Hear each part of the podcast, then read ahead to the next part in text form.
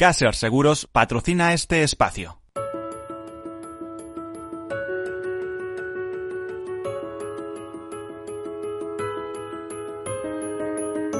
Tercer sector, un espacio para la economía social. Un programa dirigido por Miguel Benito.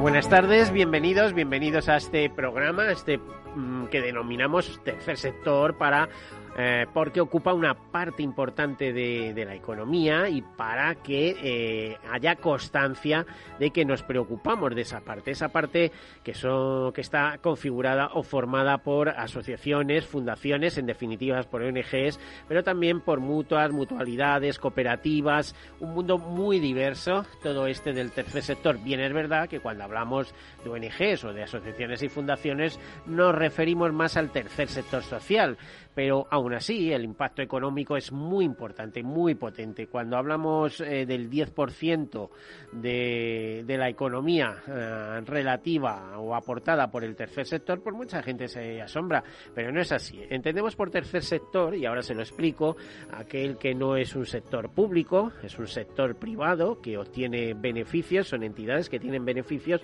pero que ese beneficio se reinvierte en el fin fundacional eh, para el que fueron constituidos, que normalmente coincide con temas eh, de acción social, cooperación internacional, defensa del medio ambiente y tantos, tantos eh, pequeños y grandes temas de interés para la sociedad que de alguna manera ayuda a vertebrar.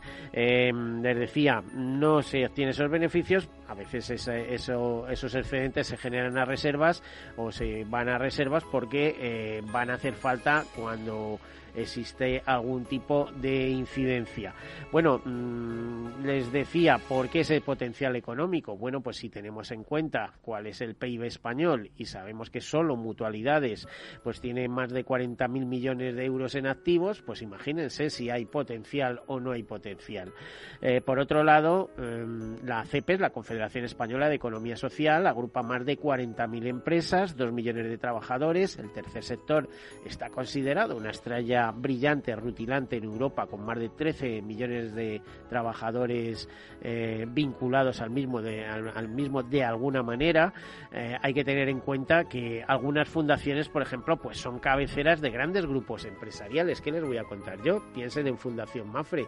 ¿eh? Todo Mafre, pues al final depende de una fundación que esa fundación tiene una es controla una sociedad de, de cartera que es Mafre SA y a partir de ahí eh, pues una parte del capital en bolsa y otra distribuido entre, entre accionistas y la parte mayoritaria, por supuesto, dependiente de Fundación Mafre.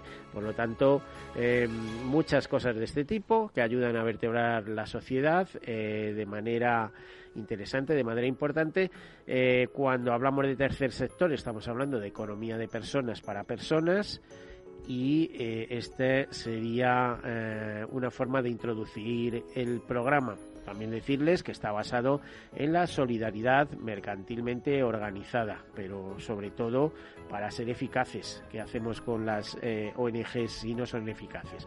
Y les recuerdo lo que decía antes, que para ser ONG antes hay que hacer asociación o fundación. Comenzamos con las notas de actualidad porque hoy vamos a un tema de interés, no solo de interés particular, sino diría que nacional, en el que también incide la política, ¿eh? de alguna manera, porque de los políticos depende de que se invierta más en ciencia y tecnología. Y es el tema que hoy vamos a tratar con una persona muy versada sobre estos temas. Comenzamos. Pues la quinta edición del informe La realidad del socio donante 2021 eh, vemos que las ONGs dicen o, comentan, las principales ONGs eh, que, ayudan a la confección de este informe, pues que las aportaciones y donaciones se han doblado a pesar de las, dificultades, ¿no? Las aportaciones económicas de los eh, socios de las entidades no lucrativas, que serían estas entidades del sector del tercer sector, sector aumentan en 6 euros entre 2018 y 2020, pasando, según este estudio, de 138 a 144 euros de media. ¿eh? en el periodo marcado por la COVID, el informe destaca que la respuesta de los ciudadanos eh, ha sido buena, incluso en los peores meses de la pandemia.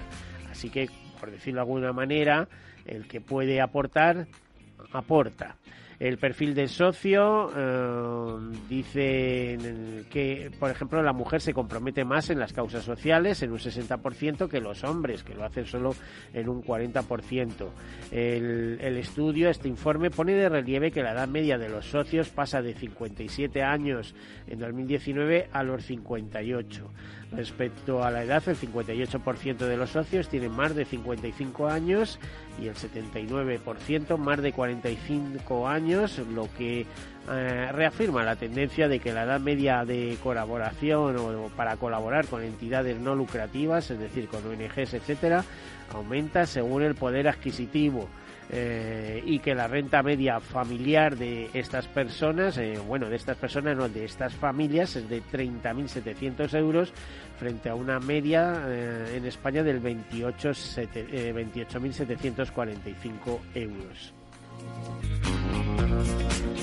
Bueno, pues las Olimpiadas de la Solidaridad entregan el testigo a los Juegos de Tokio. Más de 70 centros educativos y deportivos de toda España eh, han estado participando en estos primeros Juegos de Valores. En la Fundación Taller de Solidaridad ha invitado este primer semestre de 2021 a los centros educativos y deportivos de toda España a tomar parte en sus primeras Olimpiadas de la Solidaridad, una iniciativa organizada en torno al programa de sensibilización y educación para la ciudadanía eh, global eh, bajo el género eh, o bajo el hashtag Entreno Conciencia a través de diferentes actividades educativas vinculadas a los principales días internacionales de los primeros seis meses del año. Más de 70 centros participantes han trabajado valores como la igualdad de género, el comercio justo, el consumo responsable o el cuidado del medio ambiente, también de los mayores.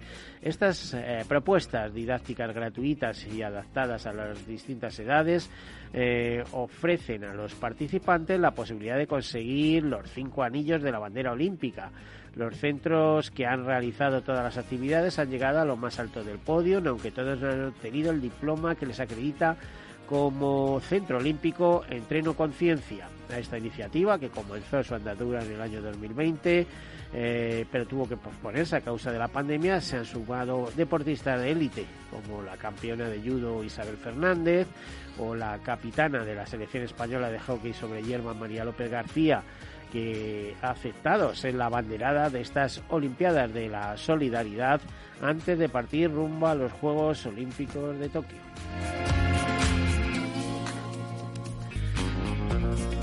Hemos conocido que la Fundación Mensajero de la Paz ayudó a 81.868 personas en el año 2020, tanto en España como en diferentes países del mundo, gracias a los 2,2 millones de euros recaudados. Eh, esta, este, el grueso de estas 2 millones de euros ha ido a parar a dos programas especiales para Fundación, más de un millón a comedores y Banco Solidario y 764.000 euros a cooperación internacional. El resto de este importe recaudado ayuda a formación de adultos, acogimiento de familias, así como gestión y administración. La Fundación Mensajeros de la Paz creó el primer comedor social en 2012 y hoy regenta seis comedores, eh, tres en Madrid, uno en León y dos en Melilla, en los que se ha atendido un total de 939 personas que reciben un menú completo al día.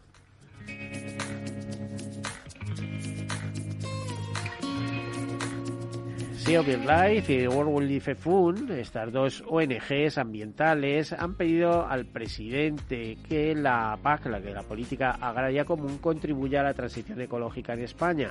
El futuro de la política agraria común preocupa y con ello eh, se eh, en el campo se pretende eh, o pretenden estas organizaciones y otras organizaciones ambientales negociar la conferencia sectorial eh, que mantendrá con el Ministerio de Agricultura, Pesca y Alimentación eh, que se hable de estos temas, concretamente además en el día de hoy, el 14 de julio. Las organizaciones quieren recordar al Ejecutivo en una carta que fue enviada día antes, eh, la importancia de invertir en una agricultura y ganadería sostenible como una pieza clave para alcanzar la neutralidad climática en 2050, asegurar una alimentación sana y de calidad y hacer frente al reto de la España vaciada. Es decir, nada de grandes eh, eh, supercentros de cría de animales, etcétera, etcétera, sino ir un poco más en plan tradicional. Por cierto, que a los comentarios eh, vertidos sobre el impacto ecológico de las granjas ganaderas, etcétera, etcétera, habría que incluir o añadir un nuevo descubrimiento científico y con absoluto contraste. Y es que hace poco eh, hemos descubierto que em, el aparato digestivo de, las vacas, por ejemplo, es capaz de transformar el plástico, es decir, eh, transformar el plástico y hacerlo inocuo para la naturaleza. Es decir, que si tenemos un problema porque producen gases, etcétera, etcétera, y contaminación ambiental, también tienen un beneficio y es que eh, son capaces de transformar aquello que los humanos no somos capaces en, algo inocuo. O sea que un tema curioso. Bueno, y como última novedad, decirles que más de 300 eh, personas eh, denunciarán en la caravana Abriendo Fronteras la vulneración de los derechos humanos de las personas migrantes. Eh, y pedirán políticas migratorias respetuosas con los derechos humanos. Esta acción se lleva celebrando desde 2016 entre eh, los días 17 y 24 de julio, días en los que los participantes, tanto españoles como de otros países de la Unión Europea, recorrerán diferentes espacios de frontera, en este caso en el archipiélago canario. La organización de esta iniciativa explica que las circunstancias políticas, sociales y económicas de los últimos años han agravado algunas de las condiciones que empujan a las personas a migrar y que, eh, por ejemplo, el impacto de la pandemia está siendo grave en países de África Occidental y del Sahel Occidental de donde proceden la mayoría de las personas migrantes que llegan a Canarias. Bueno, pues esa es la última nota de actualidad que rescatamos en el caso de en el caso de, eh, de informaciones vinculadas a tercer sector y entramos en materia con nuestro tema. Nos interesa la ciencia y la tecnología. Yo creo que esto tiene que ser un interés no solo de las personas, sino de, de la nación al completo. No podemos ser una nación subdesarrollada, un país subdesarrollado en ciencia y tecnología, entre otras cosas porque se invierta poco. Vamos a hablar con Inma, con Inmaculada Aguilar Nacher, que es la directora general de la Fundación Española para Ciencia y Tecnología, que aquí nos acompaña en el estudio. Inmaculada, Inma, eh, muchísimas gracias por estar aquí con nosotros. Muchas gracias a ti, Miguel. La verdad es que es un placer siempre estar aquí en la radio y escuchando todas estas noticias que estabas dando tan interesantes, la verdad. Bueno, estas y habría otras mil. Es increíble cómo está la, actualidad, ¿no? Realmente esas noticias lo que hacen es, al final, es enmarcar un poquito cuál es el programa, la pauta del programa, porque Inma, ciencia y tecnología, lo que pasa es que como, como personas que vivimos en este país, estamos preocupados, ¿no? La verdad es que, bueno, nosotros tenemos una encuesta en la FECIT, eh, en la Fundación, eh, sobre la percepción social que hay de la ciencia en, España y la verdad es que estamos hablando de unos porcentajes altísimos de interés por la ciencia, de interés por, por las vacunas. Eh, hemos pasado además de ser un país en el que pues éramos de los más antivacunas en la Unión Europea y en pocos meses somos el país con más, más personas a favor de la vacuna. ¿no? Esto significa que... ¿Esto, ¿Esto a qué se debe? ¿Es concienciación o es machaque puro y duro? De los medios de comunicación, porque es que, eh, a ver, hay medios de comunicación, las televisiones algunas, que se pasan la mañana hablando de la vacuna y llegan los informativos y es que tres cuartas partes del informativo sigue siendo vacuna o la irresponsabilidad de los jóvenes porque se van de juerga. Bueno, hay un poco de todo. Yo creo que hay un tema muy interesante y muy clave que es el propio hecho, el, hecho de que los propios ciudadanos están haciendo la campaña de las vacunas, ¿no? Eh, yo creo que mm, me parece, vamos, el Ministerio de Sanidad creo que no ha hecho ninguna campaña oficial, pero es que alguna, algunas sí, poquito. Pero poquito, fíjate que, pero todos todos los que nos hemos vacunado no hemos no hemos dejado de caer en la tentación de poner de poner poner una foto, ¿no? De, de la vacuna y hacer esa especie de loa a la ciencia y a la sanidad. Hay como es como un, casi como una fiesta, ¿no? Igual que la fiesta de la democracia, pues ahora estamos un poco como con la fiesta de las vacunas. yo creo que lo que hay es una obsesión, porque antes preguntabas mm. por el tiempo, pero es que ahora vas por la calle y lo primero que te preguntan ¿estar vacunado?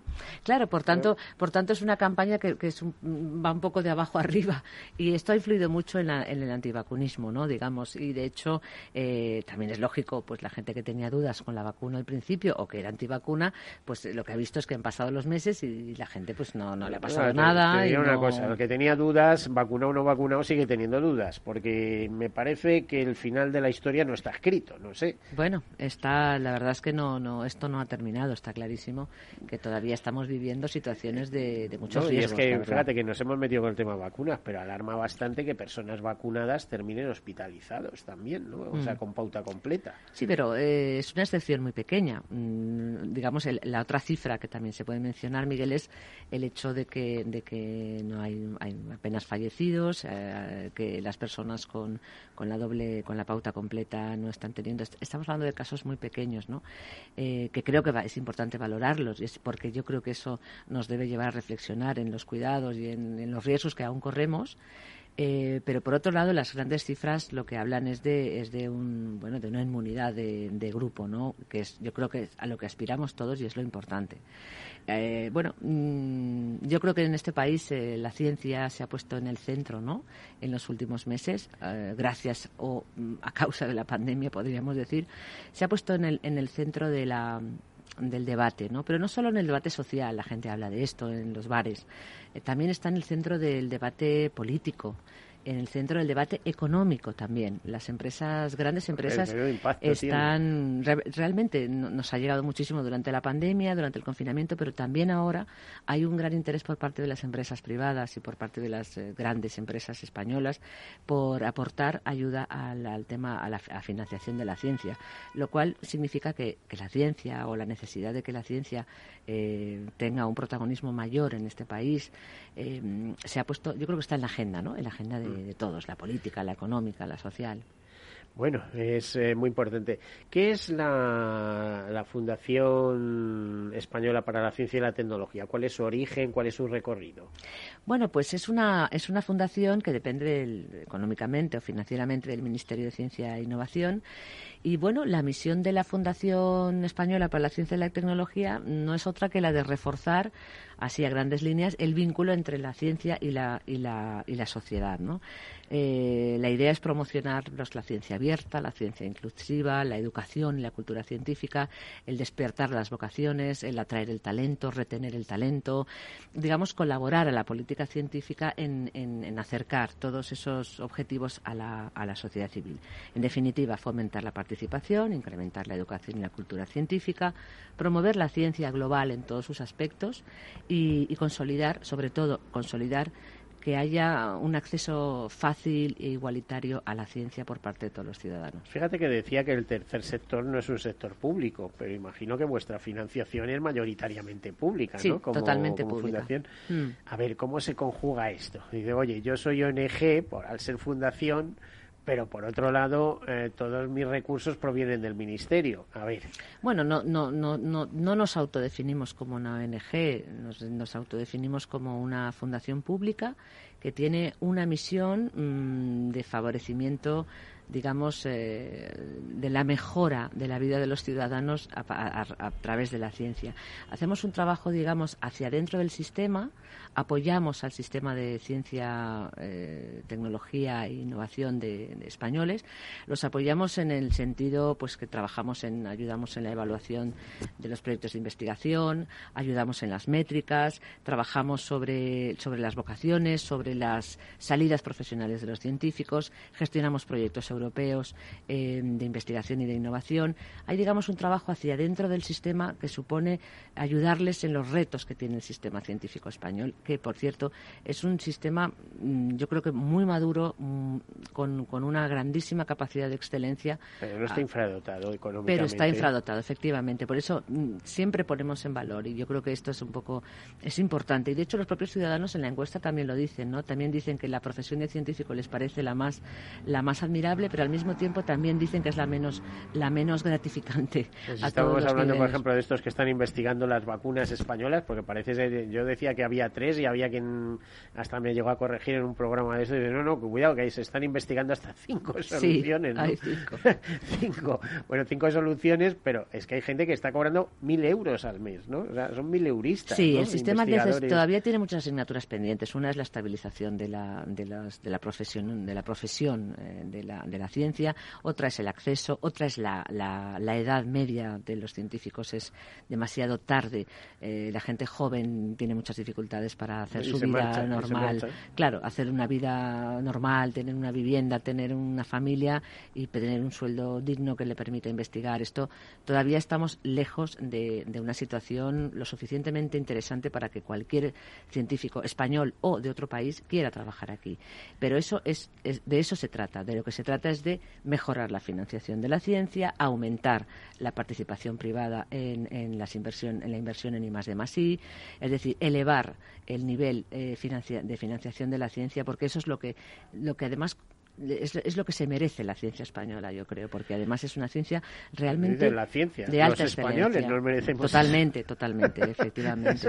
es que a veces causa un poco vergüenza o ver que los mejores científicos españoles están al servicio. Sí, pero no todos, tampoco todos los gobiernos han apostado por la ciencia, o sea, y, la gente ha votado a esos gobiernos. Quiero decir que, que en definitiva, yo creo que para mí el antes y, el, antes y el después, Miguel, de esta situación es que yo creo que ahora es muy difícil que alguien se plantee que, me refiero a un gobierno, ¿no? el del color que sea, debería de ser muy difícil y creo que estamos cerca de que, de que esto sea así, em, muy difícil eh, retroceder ¿no? en, la, en la inversión de ciencia. Yo creo que hemos llegado a un punto en que a nadie se, se le ocurriría, no a ningún gobierno, insisto, de ningún color, retroceder en, la, en el aumento presupuestario en ciencia. Esto pues se debe a que hemos sido muy conscientes de la importancia que tiene la ciencia para nuestro bienestar, para, nuestra economía, para nuestro progreso, para ser un país competitivo, un país de conocimiento, un país de innovación, que es un poco el objetivo el objetivo que, persigue eh, cualquier cualquier fundación que trabaja sobre el tema de la ciencia y la innovación. Inma, vamos a hacer una breve pausa. Inmaculada Aguilar, directora general de la Fundación Española para la Ciencia y Tecnología. Enseguida volvemos. Hasta ahora.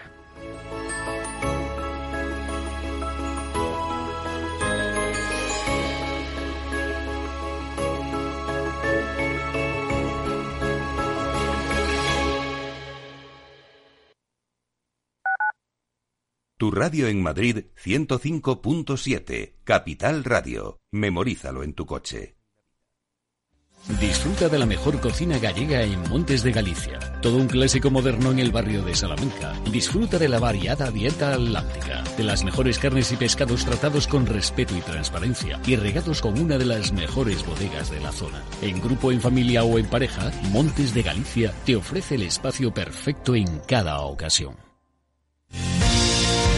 Si eres empresario, emprendedor, dueño de un negocio o quieres serlo y buscas un programa donde hablen tu idioma, escucha Negocios de Carne y Hueso 360, de lunes a viernes a las 3 y media de la tarde en Capital Radio, el programa para empresarios y emprendedores hecho por empresarios y emprendedores de éxito, con Mariló Sánchez Fuentes. Esto te estás perdiendo si no escuchas a Rocío Arbiza en Mercado Abierto. Roberto Moro, analista de Apta Negocios prefiero hacer caso a los gráficos que por supuesto no son la panacea universal, pero sí es a mi entender la herramienta que mejor funciona y menos el por qué el gráfico incorpora absolutamente todo y sobre todo me habla de una asepsia tremenda porque me hace no tener en cuenta eh, lo que esté diciendo en cada momento eh, Angela Merkel ni lo que esté diciendo el gobernador del Banco Central ni dónde esté el Producto Interior Bruto de Birmania, me da igual. Mercado Abierto con Rocío Arbiza.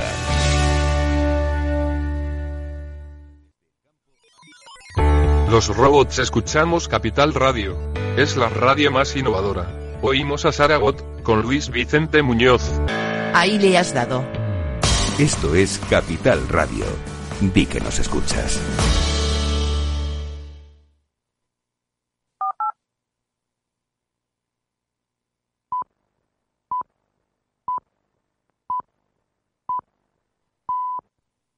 Tercer sector, un espacio para la economía social. Un programa dirigido por Miguel Benito.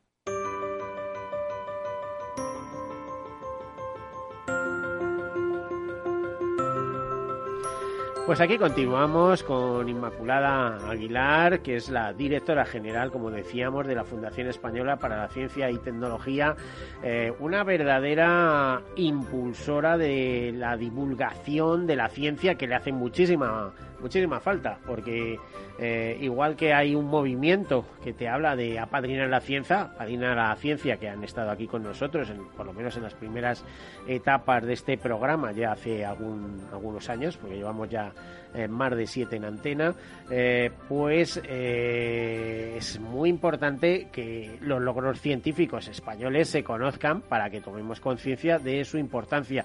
Y porque si queremos un país avanzado y competitivo no nos queda otra que apostar a la ciencia y a partir de ahí pues organizar producciones, industrias, cosas importantes. Inmaculada, bueno, bienvenida de nuevo. Eh, eh, decirte, señalarte el placer que nos supone tenerte entre nosotros. Igualmente, para em, mí. ¿por qué, eh, ¿Por qué no se ha dotado de medios económicos suficientes? ¿Por qué se gasta en cosas bueno, iba a decir que también necesarias, ¿no? Necesitamos aviones de defensa súper caros que nos ayuden a resguardar nuestros cielos, pero también necesitamos para avanzar los inventos, la ciencia? ¿Por qué ha estado infradotada? Es una, es una pregunta mm, casi de lamento, ¿no? Yo hago la misma.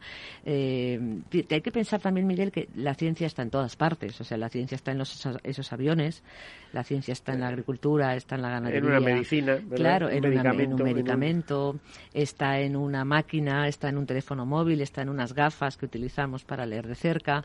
Digamos que, que la ciencia es, vamos, una cosa, digamos, algo imprescindible. Y partiendo de esto, partiendo de esto, pues bueno, es un tema también, pues eh, yo he tenido la, el, inmenso placer de acompañar al ministro de Ciencia, Pedro Duque, en, en sus primeros casi tres años. Hasta... que yo le llegué a entrevistar, pero cuando no era ministro, y fíjate, por seguros espaciales. bueno, bueno, madre mía, madre mía, pues bueno, he tenido ese placer y he podido, podido mm, comprobar, ¿no? Muy de cerca eh, que es muy difícil, es muy difícil porque en un gobierno, en un país, en, en presupuestos del Estado, pues todos los ministros eh, intentan pelear por, por tener más financiación para sus proyectos, como es lógico y bueno, pues está el Ministerio de Hacienda que tiene que, tratar de, contrapesar todo eso. Pero yo creo que es una cuestión de apostar y pienso que en este momento estamos en una buena línea. Ha habido una subida presupuestaria.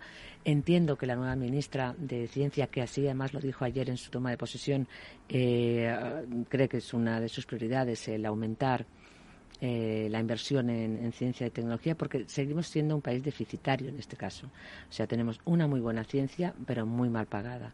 Y eso creo que sigue siendo una asignatura pendiente y los esfuerzos se siguen haciendo. Y creo que fundamentalmente has hablado antes de un movimiento ¿no? a favor de la ciencia. Eh, yo creo que, en torno al, pacto por la ciencia y la innovación, que es un pacto que es un pacto pequeño con muy pocos eh, temas y muy concreto, está ahora mismo en el, en el, Parlamento español, va a ser debatido en una subcomisión, pero que está respaldado por casi 100 organizaciones que, de todo tipo eh, relacionadas con la ciencia, actores eh, sociales, fundaciones, eh, ONGs, asociaciones empresariales, sectoriales, han apoyado este pacto como una especie de necesidad primaria.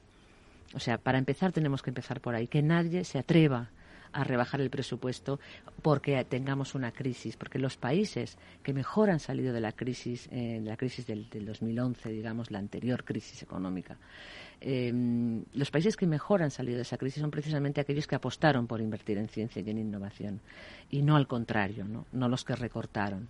Entonces, ese aprendizaje no puede caer en saco roto. Y eso es el pacto, ¿no? El pacto por la ciencia y la innovación es, señores, eh, gobierne quien gobierne, esto tiene que ser prioritario, ¿no? Igual que pues, lo es la educación o es, son las pensiones o son eh, el, empleo digno, ¿no? Digamos, como una especie de, de, pilar, ¿no? Un pilar básico totalmente fuera de cualquier guion político, ¿no? Es decir, esto no tiene que ser algo político, tiene que ser un pacto de Estado porque a todos nos parece. No tiene que ser, pero que lo es, ¿no? Claro, mm, inevitablemente son los, son los políticos, los grupos parlamentarios, los grupos, eh, los partidos políticos los que tienen que asumir este compromiso, ¿no? Y, y, y por tanto hacerlo un compromiso político, ¿no? A ver, voy a hacer historia un poco de memoria hace muchísimos años, eh, recuerdo que en la época de Felipe González se pegó un buen empujón al tema de la ciencia, que veníamos también de muy atrás, porque esto no viene de ayer, viene de manera secular, pero luego mm, otra vez nos hemos ido metiendo en la inercia de, del no, del bajo presupuesto, de no, da, no dar plazas eh, fijas a, a, científicos, con lo cual pues esa, esa gente se nos marcha fuera. Ya sabes que había la teoría que, que, mejor que se fueran fuera para que luego volvieran, pero sí, pero si es que si no les creas el puesto no vuelven. Claro, claro, no, si lo que los científicos españoles salgan fuera es, es estupendo. Es bueno, eso... Todos deberían pasar eh, algún tiempo fuera de, de España, pero lo que tienen que hacer es volver. Eh, para, para que vuelvan o para que vengan personas de otros países a investigar aquí, que tampoco, que también uh -huh. está muy bien. Eh, para eso tienes que tener un sistema que, que, permita ser competitivos con otros países, ¿no? En sueldos, en bienestar de los profesionales, sobre todo los científicos de alto nivel, pues que encuentran en un Max Planck en Alemania o en una universidad europea, cual sea eh, una situación económica, pero no solo económica, sino también de estabilidad, de, de recursos. Todo eso tiene que es, es, lo que permite atraer el un talento. Un microorganismo, un microambiente que Exacto. haga todo eso, ¿no? Y, mm. Eh, digo micro porque desde luego macro no lo hay. Sabemos claro. que es importante, pero no tenemos una. Creo que, que, también es culpa de los ciudadanos, que no pinchamos a los políticos y dice, oye, que por ahí. Por eso, eh... por eso es importante estos movimientos que de, sociales a través de, de organizaciones, eh, digamos, que representan a la sociedad civil, como puede ser el conse nuestro Consejo de Fundaciones, que es un consejo que creó FECIT hace unos sí, años. era uno de los temas que sí. quería tocar contigo. Consejo de Fundaciones, por cierto, eh, se crea o, o, o, qué papel juega ahí la Asociación Española de Fundaciones? Pues eh, en principio mm, es, es, no, totalmente no tiene nada distinto, que ver. No sí, es distinto, es distinto. La cuestión es eh, esto esto fue un digamos una intención de ser operativos, ¿no? De de poder hacer cosas muy directamente, ¿no? El Consejo de Fundaciones, pues que digamos que está en construcción, porque puede pertenecer cualquier fundación que esté interesada, es un Consejo de Fundaciones de, de aquellas organizaciones que tienen al menos algún, alguna inversión, algún interés, algún trabajo, alguna acción eh, orientada a la ciencia y a la innovación. Esto es un poco el Consejo de Fundaciones, o sea, es digamos un consejo, digamos entre comillas, sectorial, ¿no? Uh -huh. Que recoge un poco la... Eh, son, son intereses comunes los que tenemos con, con, todas estas organizaciones.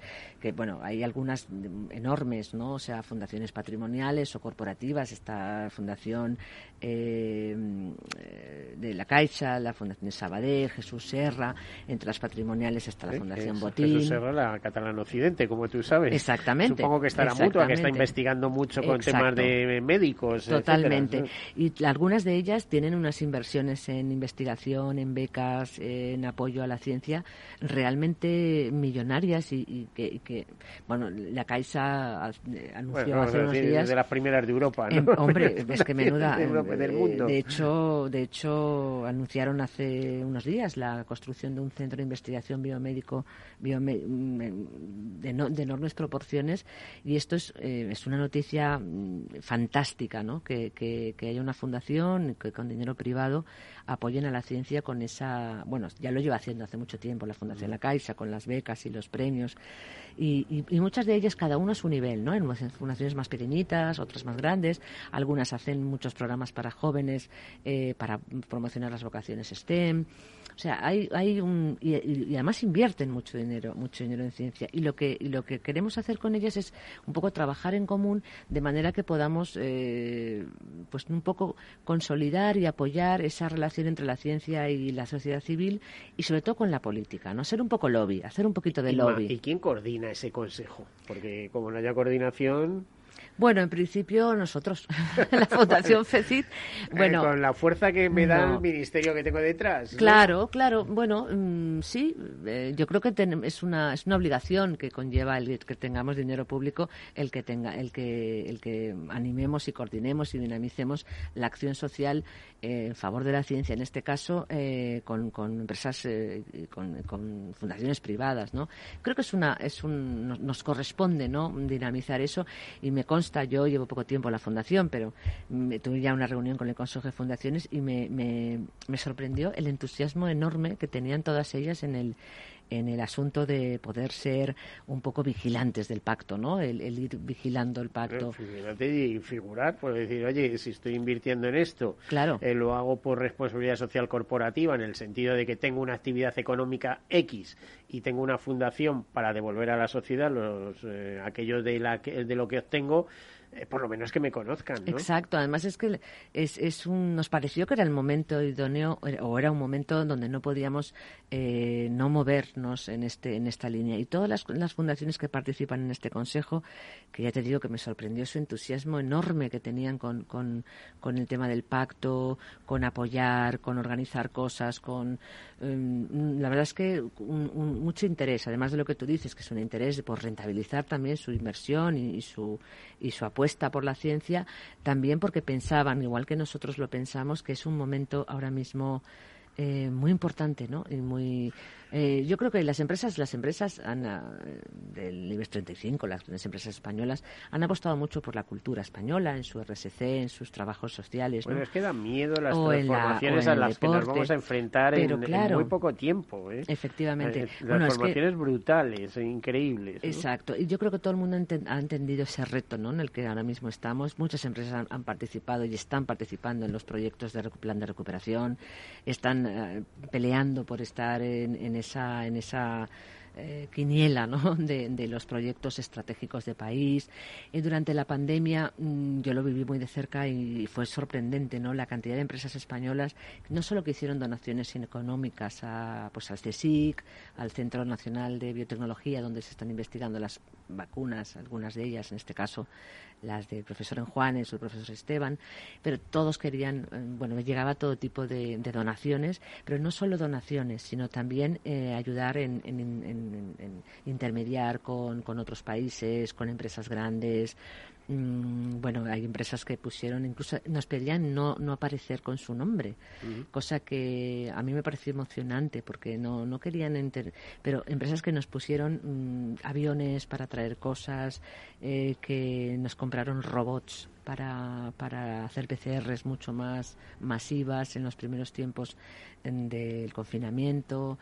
Eh, realmente la movilización privada, ¿no? Eh, la pública también, evidentemente, se destinó mucho dinero no previsto a investigaciones de, para el fondo COVID, para igual que hizo sanidad, se invirtió mucho dinero en vacunas que no estaba previsto, se aumentó todo tipo de recursos para mm, investigadores que estaban haciendo o bien tratamientos o bien eh, o bien vacunas pero en la parte esta de la empresa privada volcada, ¿no? Que mm, eh, me decían algunos empresarios, me decían así un poco en plan personal, ¿no? Me decían, bueno, es que hemos invertido muchos años en deporte, ¿no? Y en, y en cultura, ¿no? Como imagen de marca país, ¿no? Eh, nuestros deportistas, nuestra cultura ahora queremos invertir en ciencia, ¿no? Queremos ayudar a esto, queremos que nuestro presupuesto suba, porque además si queremos llegar a ese 3% del PIB en el 2030, no, no hay más remedio que que las empresas privadas también apuesten por el I de Madrid,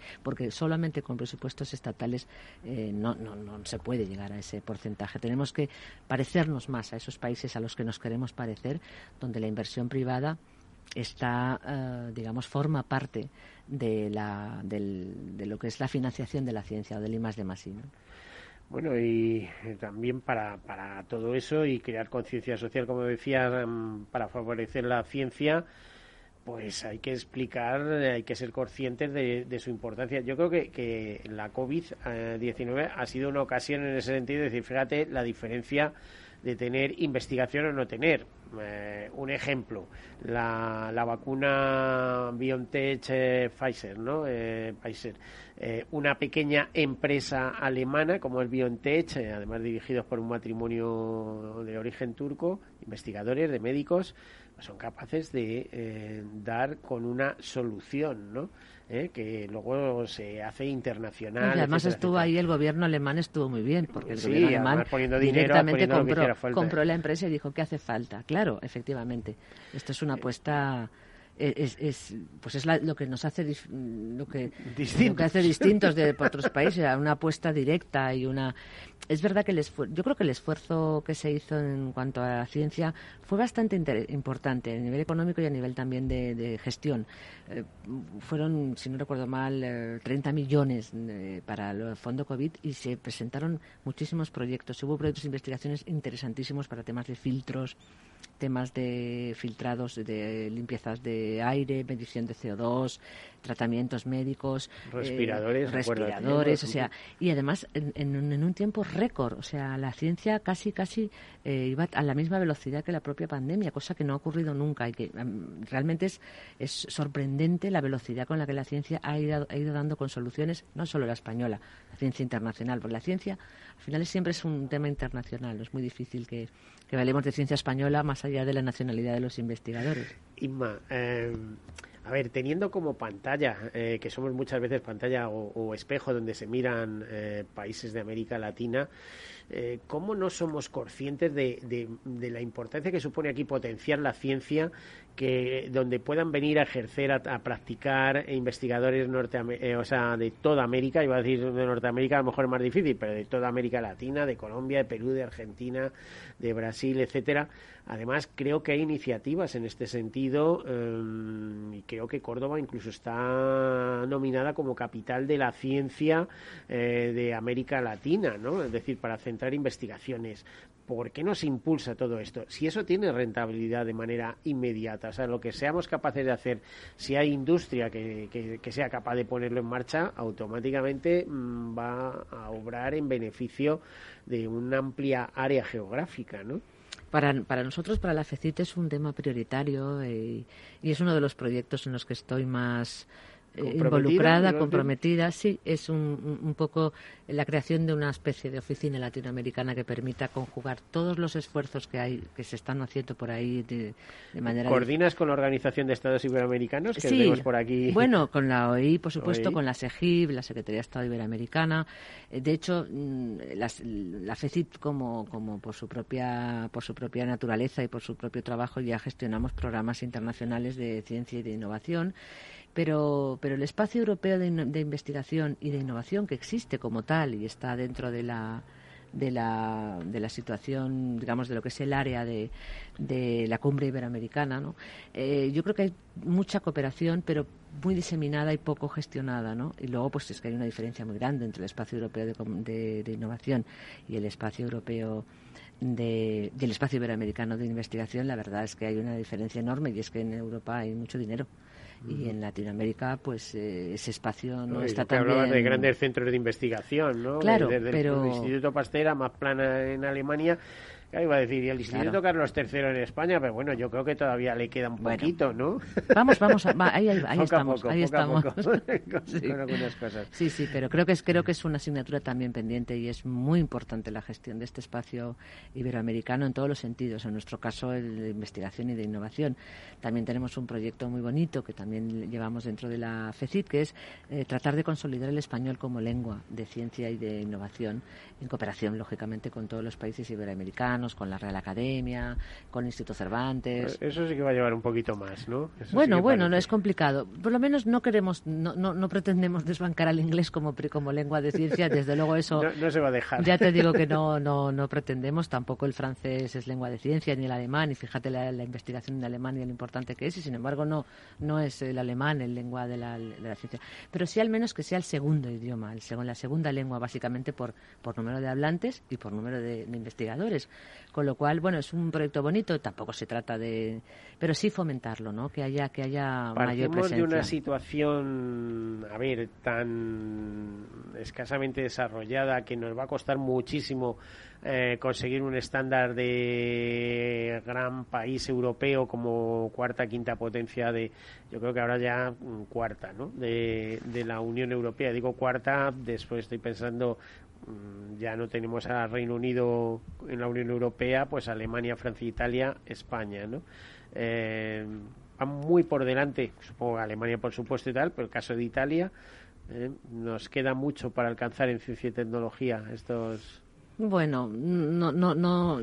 Aquí lo único que puedes atender para saber esto es, eh, digamos, los rankings de, de, producción científica, por ejemplo, o, medir el nivel de innovación que tiene cada país. O artículos científicos. Exacto, o sea, tienes un poco, un poco esos estándares para para medir, ¿no? Pero bueno, hay muchas muchas maneras de medirlo. Es, es, complicado, ¿no? Hacer una comparativa porque según en qué ranking te mires, pues estás en un puesto o en otro. Yo creo que lo importante es eh, no perder ese tren, ¿no? De este tren que ahora mismo está en marcha y hay que subirse todos y, empujar todos de la manera que sea, pues a través del pacto por la ciencia y la innovación, a través de un compromiso importante de este gobierno o del que venga eh, cuando venga, mm, no rebajar la inversión.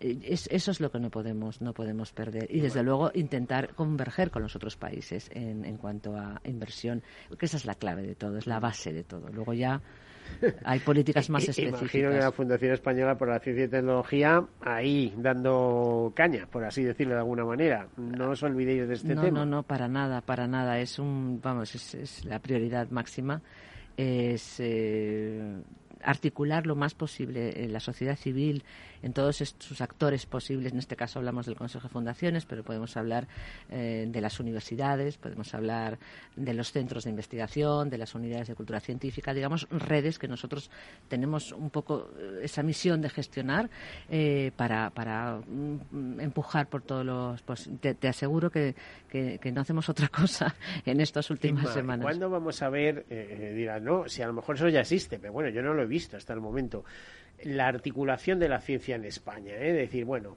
eh, aquí tenemos un ministerio, universidades por un lado, tal y cual, con todas esas conexiones, no conexiones.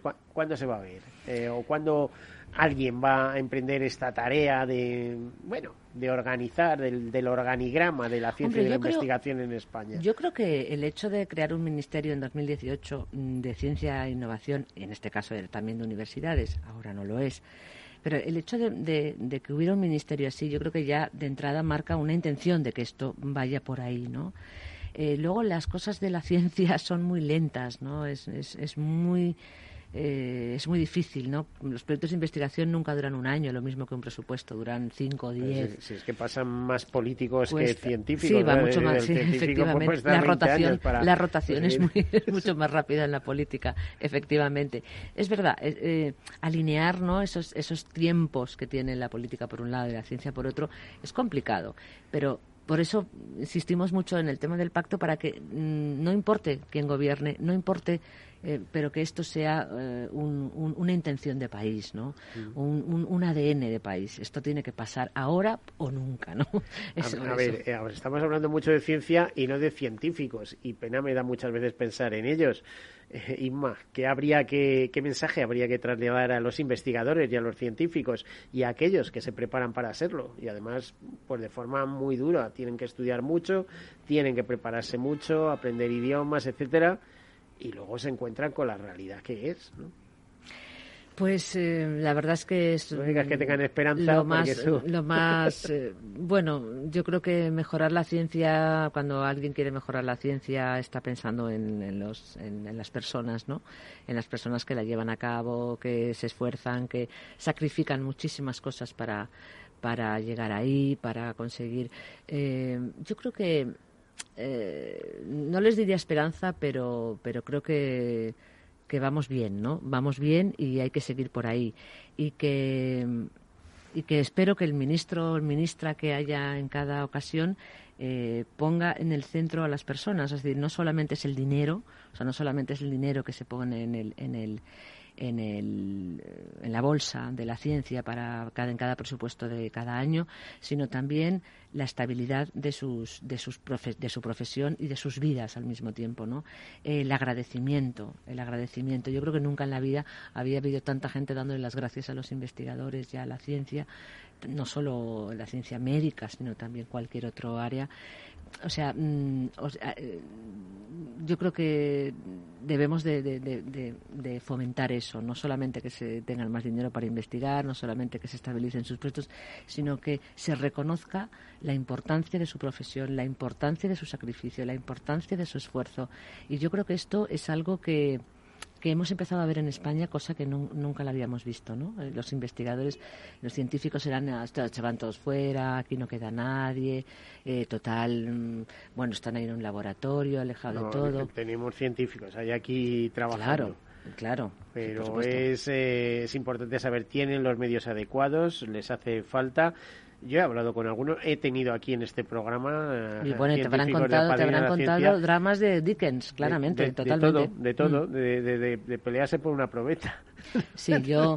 Eh, es que vas a un laboratorio inglés y no hay problema de material y tal, y aquí tienes problema de material. Sí, cuesta mucho. Yo, la verdad es que hemos he tenido la, la, suerte de acompañar al ministro Duque durante estos años eh, y he visitado muchos centros de investigación y y he escuchado muchas cosas y hemos visto muchas cosas que no, no son fáciles de resolver mm, inmediatamente ni de un plumazo, pero realmente. Eh, pero con decir estamos en ello, pero, es importante el pero, mensaje. Francamente, hombre, ya te digo yo que en el Ministerio de Ciencia e Innovación, a quien conozco a todo el mundo allí ahora mismo, eh, sinceramente el compromiso personal es muy fuerte con, con, esto, porque hemos visto muchas cosas y muy gordas, y muy graves, y muy terribles, francamente. ¿Y, nadie las había visto antes?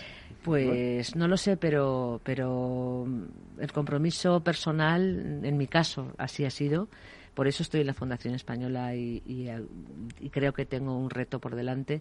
De verdad, el compromiso personal que he adquirido viendo lo que he visto es muy, importante, ¿no? Y, pienso que también así ha sido en el, caso del ministro Duque, que también, bueno, tendríais que haber visto cómo ha trabajado al pie del cañón de verdad y en el campo y llamando por teléfono él directamente a los científicos o a los o a las empresas para eh, contactar. Bueno, yo es que le he visto hacer unas cosas que de verdad increíbles, o sea, de, de ponerse de verdad mm, eh, arremangadísimo totalmente y, y muy comprometido con, con todo lo que ha visto y con todo lo que quería hacer bueno, no sé, tampoco se trata de poner aquí de loar a ningún ministro, pero era mi experiencia. Dime. Sí, la verdad es que esto va a haber que subrayarlo, ¿eh? que has mm. estado hablando estupendamente del ministro. Bueno, le conozco y sé que habrá sido así seguro. No puedo hacer otra cosa porque eh, es así. Inma, el último minuto, un mensaje muy rápido de segundos ¿eh? sobre ciencia y tecnología. Bueno, pues esta es nuestra oportunidad en España para que la ciencia, el conocimiento, la tecnología, la innovación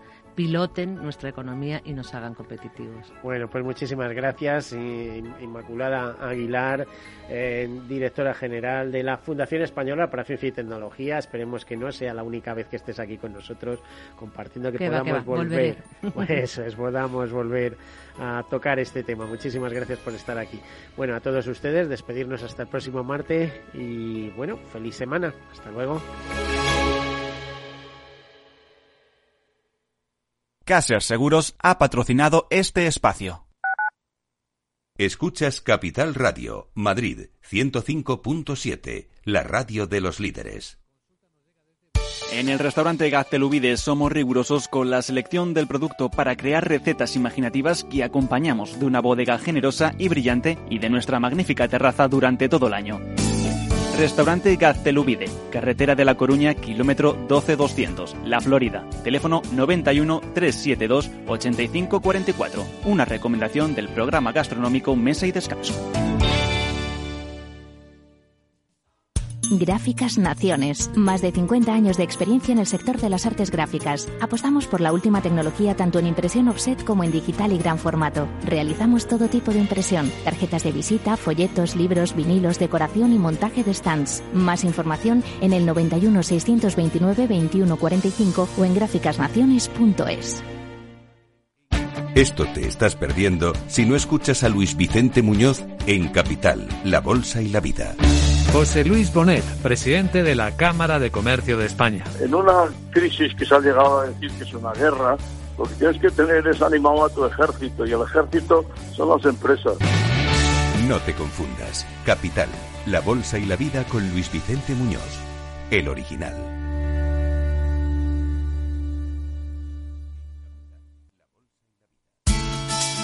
De la mano de Alejandro Mazón y el equipo de Cuídate Deluxe, llega el chico del chándal a El Balance para ayudarnos a estar en forma y mejorar nuestro bienestar general.